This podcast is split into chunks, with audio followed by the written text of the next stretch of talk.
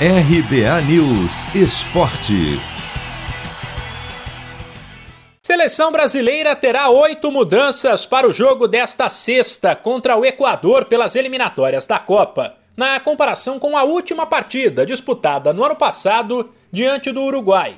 Entre trocas por lesão, suspensão ou opção do técnico Tite, além da volta de atletas que são titulares, mas por algum motivo não puderam atuar na rodada anterior saem o goleiro Ederson, o lateral Renan Lodge, o zagueiro Thiago Silva, os meio-campistas Arthur Douglas Luiz e Everton Ribeiro e os atacantes Gabriel Jesus e Firmino.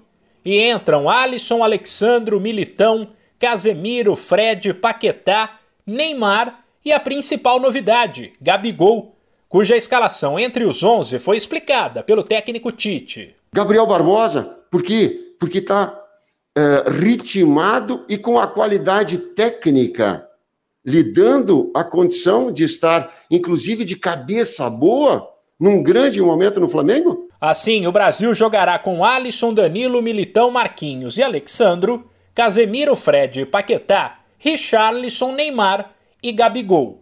Na entrevista da véspera da partida, porém, o assunto dominante foi outro: a realização da Copa América no Brasil.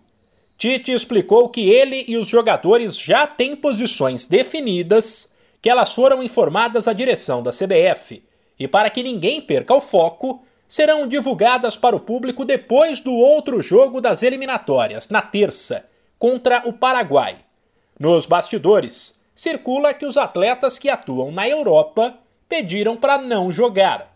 Independentemente do desfecho, Tite afirma que o cenário prejudicou a preparação do Brasil para o jogo desta sexta. Tem efeito, sim, tem efeito negativo, sim. Agora nós temos que ter a grandeza de saber superar essa adversidade e estabelecer a nossa prioridade, como eu coloquei anteriormente. Nós precisamos jogar bem e ganhar o jogo. Né? Não adianta ficar. Essas adversidades que acontecem, sim, prejudicou, sim, todos prejudicou. Quando tu não tem foco numa atuação, ela te traz prejuízo. Compete a nós, compete a nós todos, enquanto equipe, filtrarmos essa situação, fazer um grande jogo amanhã, ter o resultado que a gente merecer. Por fim, o treinador voltou a bater na tecla de que quer um padrão de jogo, além de uma equipe agressiva, que jogue bem e conquiste o resultado como consequência de tudo isso. Manter um padrão de desempenho né, individual e coletivo para que a gente possa né, ter um, um resultado como de vitória como reflexo, como consequência de jogar bem. E esse vai ser um desafio de uma equipe equilibrada, agressiva, que ela tem se mantido ao longo desses, desses, desse tempo todo. Ela tem quase dois gols e meio em jogos oficiais uh, de média por jogo. Né? Então, isso é extremamente significativo. Uh, é uma, uma equipe criativa, mas também tem, num outro estágio defensivo, que ser sólida. Criação, gol.